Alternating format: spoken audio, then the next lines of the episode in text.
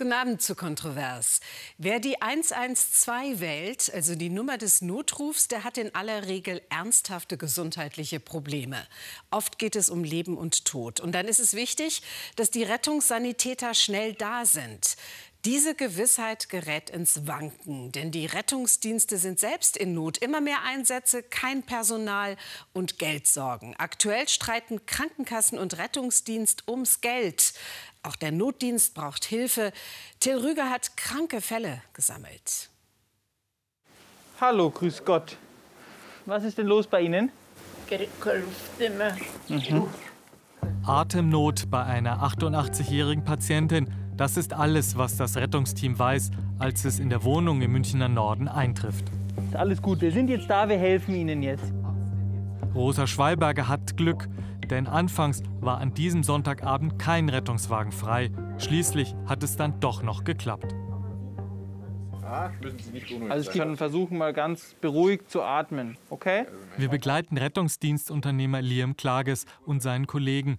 Die Firma betreibt sechs Rettungswegen, ein Notarztfahrzeug und sieben Krankentransporter, ein eher kleiner Anbieter. Die sind so lieb, sind die. Also, kann man nicht anders sagen.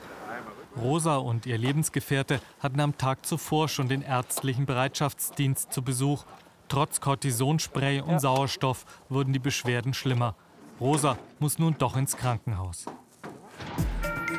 Etwa 1,4 Millionen Rettungsfahrten gab es im vergangenen Jahr in Bayern.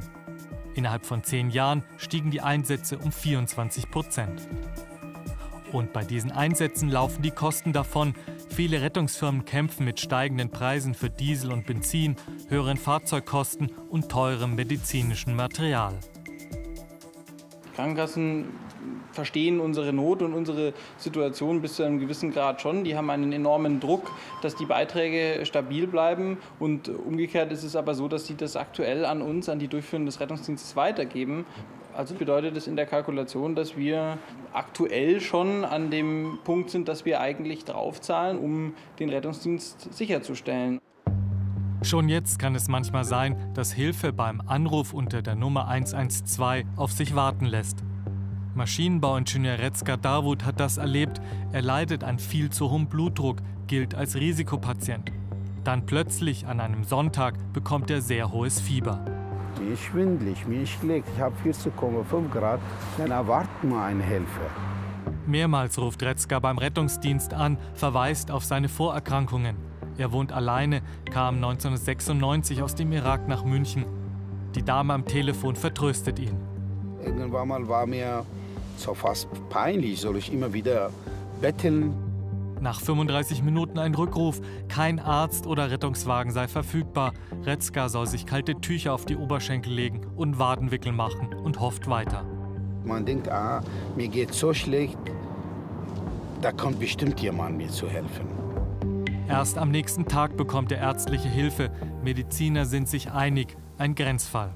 Wenn irgendwas passiert in den der, der Herr X oder Frau Y äh, ist gestorben, weil kein Rettungswagen da ist, dann weiß ich nicht, wie soll man das erklären? Etwa 815 Millionen Euro gaben die Krankenkassen in Bayern im vergangenen Jahr nur für den Rettungsdienst aus. Viele kleinere Anbieter kommen mit der geplanten Steigerung der Erstattung um 1 bis 2 Prozent in diesem Jahr nicht hin, fahren damit ins Defizit. Ein Interview zum Stand der Verhandlungen wollten die bayerischen Kassen uns nicht geben. Schriftlich heißt es, die den Rettungsdienst nachweislich entstandenen und abrechnungsfähigen Kosten werden ausgeglichen, die finanziellen Mittel wurden hierzu kontinuierlich erhöht. Doch die Mittel reichen nicht, um Patienten wie Adelheid Kimmel und ihre Tochter optimal zu versorgen. Die 65-jährige Münchnerin ist bettlägerig, muss regelmäßig zur Chemotherapie. Der Krankentransport kommt immer seltener pünktlich und manchmal auch gar nicht man hat schon irgendwie Angst, geht alles gut oder was. Regelmäßig erlebt sie, dass sich der Transport zur Chemo um Stunden oder Tage verschiebt. Manche Anbieter von Krankentransporten denken aus Kostengründen nun darüber nach, ihre Dienste weiter einzuschränken. Wenn die Transportdienste weniger werden oder nicht die Zeit haben, dann ist Angst da, weil man spielt ja mit dem Leben von meiner Mutter. Wie will man das Problem in den Griff bekommen? Sollen die Kassen einfach mehr zahlen oder muss noch stärker in der Telefonzentrale des Rettungsdienstes beraten und aussortiert werden. Das würde auch die Notaufnahmen in den Krankenhäusern entlasten. Laut BAK sind bis zu 70 Prozent der Rettungsfahrten derzeit Fehleinsätze. Doch wer will am Telefon über Leben und Tod entscheiden? Notfallsanitäter Liam Klages und sein Kollege sind derweil schon beim nächsten Einsatz, ein Restaurant in München-Schwabing. Schauen Sie mal, hier ist die Wand, da können wir uns mal anlehnen. Ein Gast war beim Rückweg von der Toilette die Treppe hinuntergestürzt. Hier zeigt sich noch ein ganz anderes Problem. Die Einsatzkräfte werden immer wieder angefeindet. Als die Sanitäter die Trage rausfahren, beschimpft sie ein Gast vor dem Lokal, weil der Rettungswagen sein Auto zugeparkt hat. Arschloch, nur ein Arschloch. Die Situation droht zu eskalieren. Wir filmen nicht weiter. Die Sanitäter rufen die Polizei, doch bevor sie eintrifft, verschwindet der aggressive Gast. Ja, hier sind zwei so Herrschaften, die sich fürchterlich aufgeregt haben, weil wir da geparkt haben. Dann haben die mich beleidigt und noch, und jetzt sind sie aber abgehauen, befürchte ich.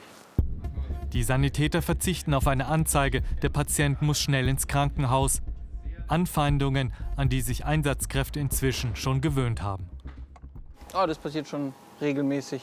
Nach einer gewissen Zeit nimmt man das dann nicht mehr so ernst und stumpft da auch ein bisschen ab. Es macht einem Spaß, anderen Menschen zu helfen und deswegen nimmt man eben auch einige Bürden dann auf sich und lässt sich manche Dinge gefallen, muss in dem System irgendwie funktionieren. Viele Kollegen machen das noch. Die Frage ist halt, wie lange das noch funktioniert. Beschimpfungen und zu wenig Geld. So wird sich langfristig am Personalmangel in Bayerns Notfallversorgung wohl kaum etwas ändern.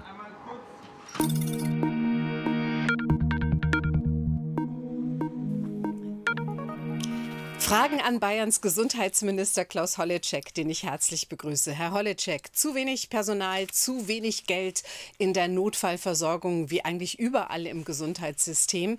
Was ist denn die entscheidende Stellschraube, an der Sie drehen, Sie persönlich, um das zu ändern? Also das Personal ist tatsächlich das entscheidende Thema in unserem ganzen Gesundheitssystem. Wenn Sie an die Pflege denken, wird es dort genauso sichtbar wie jetzt äh, in der Notfallmedizin. Wir müssen schauen, dass wir die Bedingungen attraktiv halten. Das heißt, dass wir nicht zu sehr belasten, in den Diensten Bürokratie zurückfahren, sicherlich auch äh, die Gelder erhöhen. Die Landräte haben sie jetzt zusammengesetzt und haben gesagt, da muss mehr Geld auch rein. Das teile ich. Und ich glaube, wir werden in ganz kurzer Zeit mit dem Innenministerium, das zuständig ist, auch beraten, wie wir die Situation weiter verbessern können, weil Notfallmedizin ist für die Menschen etwas ganz Essentielles. Dann machen wir das jetzt mal konkret, was Sie verbessern können. Die Praktiker schlagen ja vor, dass künftig Notfallsanitäter ähm, im, im Rettungsdienst, also im Rettungseinsatz reichen könnten, dass man denen einfach mehr zutrauen muss, dass nicht immer die Notärzte mitfahren. Die können dann in der Zeit ihren Job in der Notaufnahme machen. Unterstützen Sie diesen Vorschlag? Ich glaube, dass da noch mehr geht tatsächlich. Wir haben ja jetzt schon die, das Prinzip der Delegation. Es ist ja einiges schon möglich.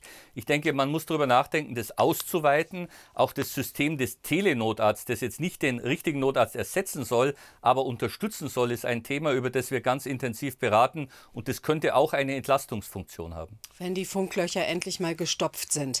Nun beklagen die Notaufnahmen und die Rettungsdienste, dass immer mehr Patienten den Notarzt oder die Notaufnahme beanspruchen das aber eigentlich gar nicht bräuchten.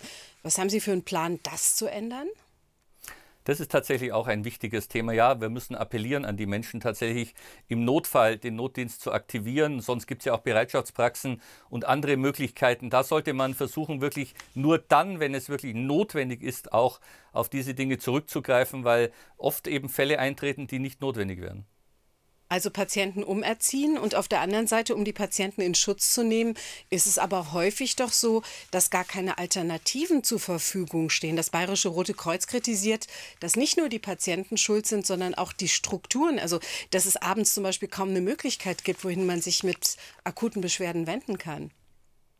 Also es geht mir auch gar nicht um die Frage von Schuld, sondern ich kann das verstehen, wenn Patienten unsicher sind und aus einem Thema heraus dann auch äh, den Notdienst aktivieren. Aber ich glaube, man muss da wirklich nochmal gut informieren, die Gesundheitskompetenz auch erhöhen. Natürlich müssen wir auch insgesamt an den Strukturen arbeiten. Wissen Sie, im Moment sehen wir, dass unser Gesundheitssystem in vielen Bereichen auf Kante genäht ist. Das Pflegepersonal fehlt uns. Wir merken an vielen Stellen, dass es wirklich knirscht.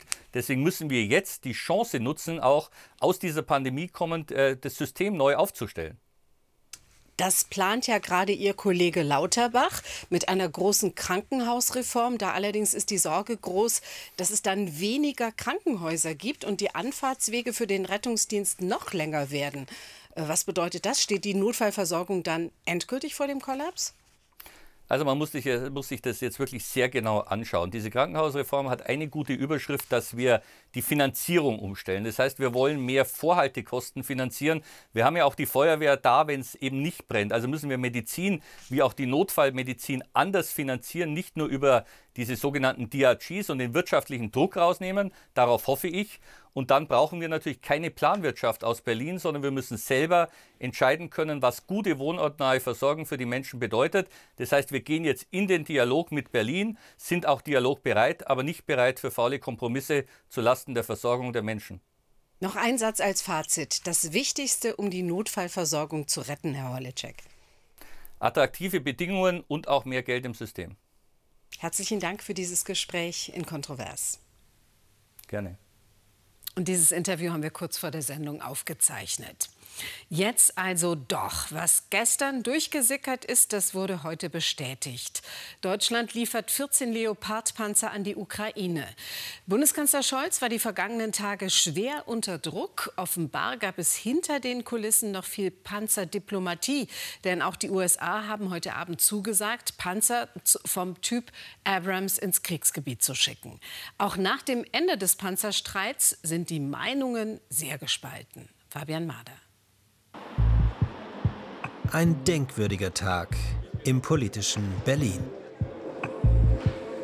Heute Mittag hat Bundeskanzler Scholz offiziell verkündet, Leopard-Kampfpanzer an die Ukraine zu liefern. Es gibt in diesem Land viele Bürgerinnen und Bürger, die sich Sorgen machen, auch angesichts einer solchen Entscheidung und angesichts der Dimensionen, die diese Waffe mit sich bringt. Und deshalb möchte ich diesen Bürgerinnen und Bürgern hier und an dieser Stelle sagen, Vertrauen Sie mir, vertrauen Sie der Bundesregierung. Die Bürger sollen also vertrauen, aber die Stimmung im Land ist gespalten. Die Bundesregierung liefert ja jetzt Leopard-Panzer in die Ukraine. Wie finden Sie die Entscheidung? Nicht in Ordnung. Also ich wäre nicht dafür. Bin mir nicht ganz sicher, ob sich irgendjemand anders einmischen würde, wenn es wir wären. Ja, ist auf jeden Fall eine überfällige Entscheidung, dass die jetzt geliefert werden. Und ich glaube auch, dass da Deutschland gerade als wirtschaftlich so starkes Land schon auch mal irgendwo ein Vorreiter sein soll. Ich weiß nicht, was richtig und was falsch ist, weil ich auf der einen Seite Angst habe, dass das noch mehr eskaliert. Und auf der anderen Seite weiß ich, dass die Hilfe brauchen. Und darum maße ich mir nicht an zu entscheiden, was jetzt richtig und falsch wäre. 14 Leopard-Panzer bekommt die Ukraine aus Deutschland und noch deutlich mehr aus anderen Ländern. Und, was Olaf Scholz besonders wichtig war, auch mehrere Abrams-Kampfpanzer aus den USA. Aber wie riskant ist das? Im russischen Staatsfernsehen wird Deutschland bereits als Kriegspartei gesehen von einem beliebten Talkshow-Moderator. Ich glaube, wir sollten ein klares Signal setzen, dass wir Deutschland als Konfliktpartei ansehen. Und die Panzerlieferungen werden bedeuten, dass wir deutsches Territorium und Militärbasen als legitime Ziele betrachten werden. Alles Propaganda? Wie ernst muss man solche Drohungen nehmen? So genau lasse sich das nicht vorhersagen, meint Politikwissenschaftler Gerhard Mangott von der Universität Innsbruck. Er hat die heutige Debatte verfolgt und gibt zu bedenken, dass die erfolgreiche ukrainische Gegenoffensive, deren Erfolg eben durch die Lieferung westlicher Kampfpanzer sehr stark erhöht wird, eine Situation entstehen kann, wo Russland sich vor einer desaströsen Kriegsniederlage sieht und dann auch, das ist eine Möglichkeit, keine Wahrscheinlichkeit, zu taktischen Nuklearwaffen greift. Das heißt, sobald man diese Panzer liefert, hat man nicht mehr die, Völle, die völlige Kontrolle über die Eskalationsrisiken. Olaf Scholz bekam heute im Bundestag Zuspruch. Aber nicht nur. Auch, weil der ukrainische Vizeaußenminister Andrei Melnik auf Twitter nach den Panzern jetzt Kampfjets fordert. Irgendwo muss dann ja Schluss sein, sondern es muss ja irgendwo mal die Grenze erreicht sein, wo man sagen kann, das gehört nicht mehr zur Unterstützung einer Verteidigung. Vertrauen Sie der Regierung, vertrauen Sie auch mir. Wir werden uns weiterhin nicht von öffentlichem Druck und von äh, lautem Gerede beeindrucken lassen. Da ist er wieder, der Appell ans Vertrauen. Aber wie viel Kontrolle ist in diesem Krieg überhaupt möglich? Im Kontroversinterview der Politikwissenschaftler Professor Stefan Bierling. Er ist Spezialist für transatlantische Beziehungen und Sicherheitspolitik. Herr Professor Bierling, die Lieferung der Leoparden, ist das jetzt ein Dammbruch, was unsere Rolle im Krieg, in diesem Krieg betrifft? Nein, das ist kein Dammbruch. Und wenn es einer wäre, dann haben wir schon viele Dämme vorher gebrochen. Wir haben Artillerie geliefert, die wir am Anfang nicht liefern wollten. Wir haben Schützenpanzer geliefert, die wir am Anfang nicht liefern wollten. Jetzt liefern wir halt schwere Panzer und davon nur 14 Stück. Das heißt, die Eskalation, die auch in der deutschen Lieferungspolitik zu sehen ist, ist einzig eine Reaktion auf das russische Kriegsgeschehen. Aber der russische Botschafter nennt diese Lieferungen sehr gefährlich. Wie riskant ist das, was Deutschland da gerade macht? Nun, wir sollten als Letzten auf den russischen Botschafter hören. Der versucht natürlich durch psychologische Kriegsführung uns zu schwächen. Im letzten hat er sich das selbst zuzuschreiben. Russland bombardiert die Städte, bombardiert die Wohngebäude in der Ukraine, hat die Ukraine überfallen, terrorisiert die Zivilbevölkerung. Alles, was der Westen jetzt macht, ist der Versuch der Ukraine in dieser überaus schwierigen Lage beizustehen. Und dazu sind im Moment auch schwere Waffen nötig.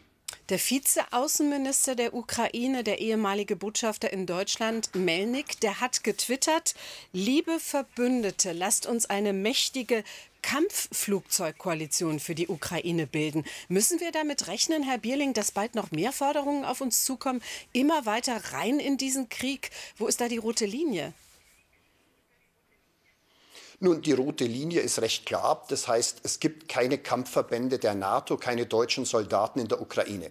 Das ist die Stufe, die im Grunde eine Kriegsbeteiligung Deutschlands und des Westens dann bedeuten würde. Alles andere ist unter dieser Schwelle, völkerrechtlich völlig legal. Wir können liefern, was immer wir wollen, im letzten auch Flugzeuge. Die sind im Moment allerdings nicht ganz oben auf der Tagesordnung.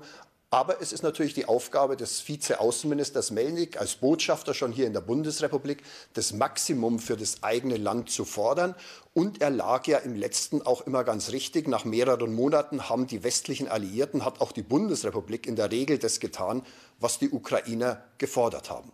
Ja, deshalb die Frage, wo endet das? Wie geht das weiter? Es endet im letzten mit der Niederlage Russlands. Das ist das einzige wirkliche Szenario, das man moralisch und politisch vertreten kann. Solange Putin an der Macht ist, wird dieser Krieg weitergeführt werden. Es gibt keine schnelle Friedenslösung. Wir müssen alles tun, um die Ukraine in den Stand zu setzen, diese nächste große Frühjahrsoffensive, die offenbar in Moskau geplant wird, zu überstehen. Wir müssen alles tun, dass die russischen Verbände geschlagen werden, und zwar so geschlagen werden, dass es vielleicht zum Sturz des Regimes in Russland und zu einem neuen Russland führt, mit dem wir dann auch einigermaßen geordnete Beziehungen wiederherstellen können. Der Bundeswehrverband warnt, dass unsere Landesverteidigung geschwächt wird durch die Panzerlieferungen. Wird die Lage doch immer gefährlicher für uns? Nein, ähm, das ist, glaube ich, die Aufgabe des Bundeswehrverbandes, darauf hinzuweisen, wie katastrophal der Zustand der Bundeswehr ist. Aber das haben die regierenden Parteien seit 20 Jahren, SPD und CDU in großer Koalition systematisch ruiniert, den Zustand der Bundeswehr. Jetzt ist der Kampf zu gewinnen gegen Russland und da müssen die Deutschen alles tun, um das zu tun. Landesverteidigung ist im Moment nicht wirklich das oberste Gebot. Das Land der Bundesrepublik wird an der Ostfront der Ukraine verteidigt. Und deshalb müssen wir alles tun, um diesen Krieg, der auch unser Krieg ist, nicht nur der ukrainische Krieg, da geht es um unser Wertesystem, da geht es um unsere Sicherheit, da geht es um die westliche liberale Ordnung, die dort von den Ukrainern verteidigt wird. Und da muss auch die Bundesrepublik alles tun, und sie tut bei weitem nicht so viel wie andere Staaten. Da muss auch die Bundesrepublik alles tun, um den Ukrainern beizustehen und ihnen den Sieg gegen Russland zu ermöglichen. Herr Bierling, aber viele Deutsche haben Angst. Die Gesellschaft ist sehr gespalten, was die Waffenlieferungen betrifft. Wie muss man das kommunikativ einfangen? Wie muss man da Vertrauen herstellen und diese Angst nehmen? Nun, das Erste ist, auf diese Angst setzt Russland. Die Drohungen mit Nuklearwaffen durch Putin, durch Medvedev, die wir jetzt mittlerweile seit einem halben Jahr erleben, ist nur darauf ausgerichtet, in Deutschland Angst zu verbreiten. Die Aussagen, die wir am Anfang dieses Interviews diskutiert haben, des russischen Botschafters gehen in die gleiche Richtung. Er will versuchen, in Deutschland einen Keil reinzuschlagen. Es gibt sozusagen auch Parteien und äh, Personen in diesen Parteien, in der AfD, in der Linken, die die russische Propaganda eins zu eins weitertragen. Hier wäre gefordert, dass die Bundesregierung wirklich viel besser kommuniziert. Im Moment ist Strack-Zimmermann wohl die beste Sprecherin der Bundesregierung. Aber die Verteidigungsministerin, die gerade zurückgetreten ist, der neue Verteidigungsminister, der Kanzler, sind eigentlich in der Erklärung dessen, was sie wollen und wofür Deutschland steht, ein Totalausfall. Deshalb die Verwirrung auch in der deutschen Bevölkerung, weil aus der politischen Elite, die gewählt ist, die im Amt ist, die im Kanzleramt residiert, keinerlei Leitbild, Leitlinie kommt, warum man den Panzer liefern soll oder warum man sie nicht liefern soll. Das hat Scholz im Grunde völlig vergeigt.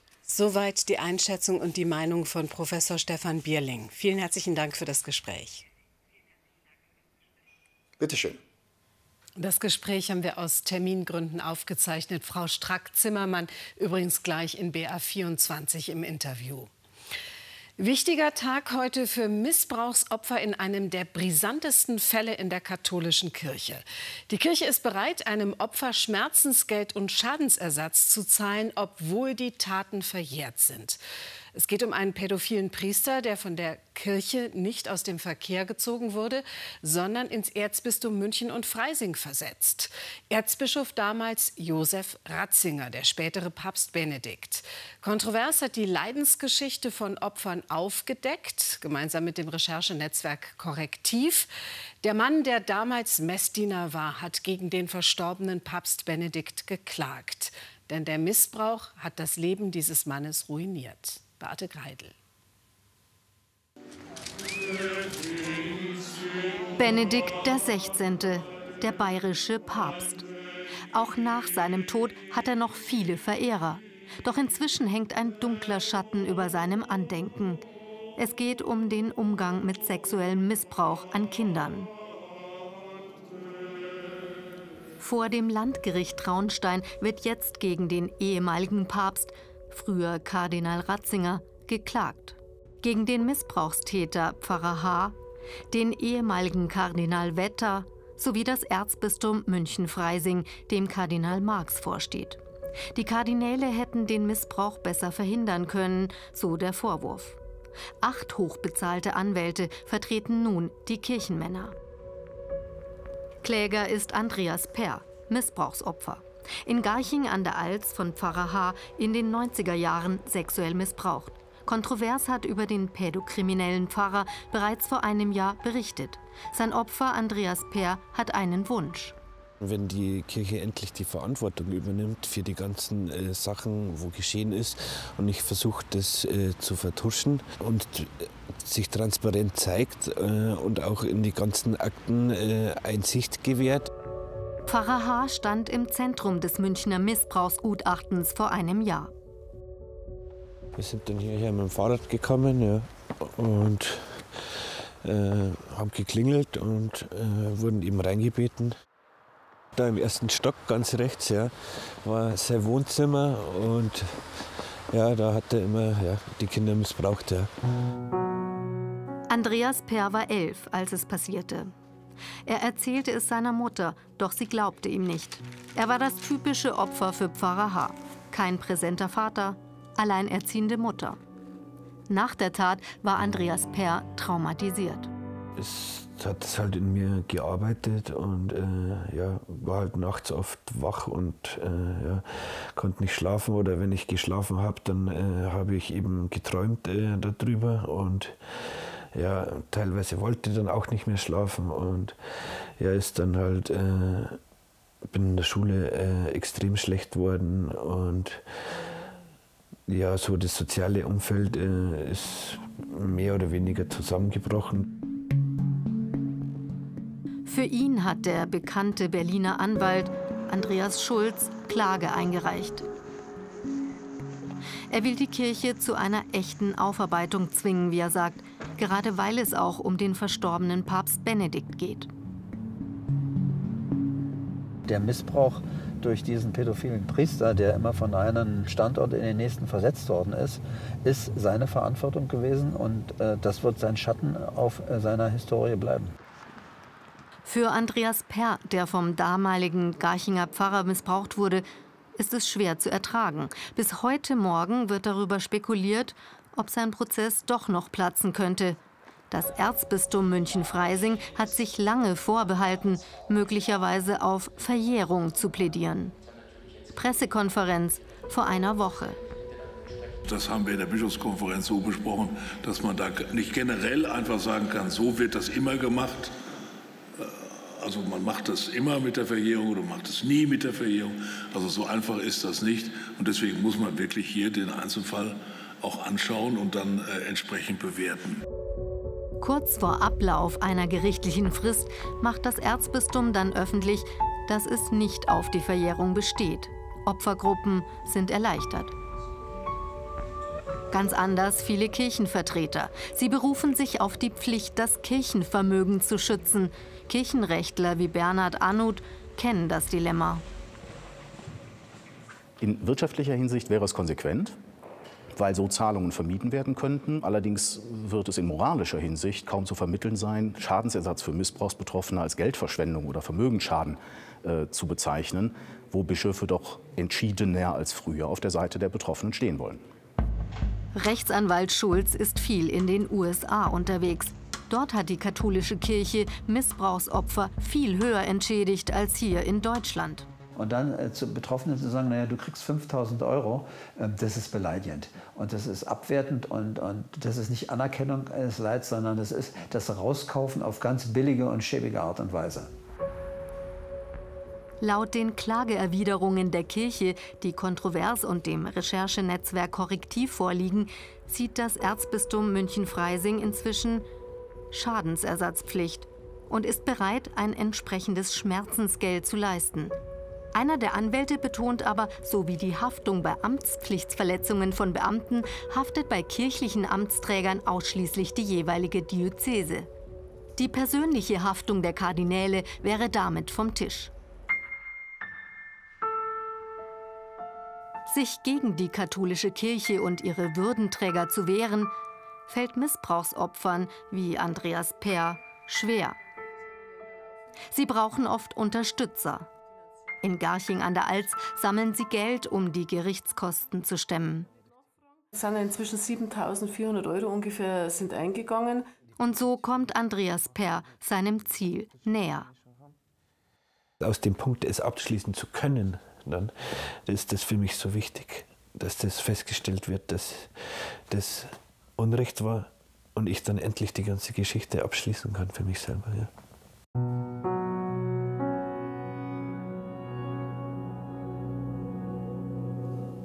Ein wichtiger Erfolg für Gerechtigkeit und Seelenfrieden.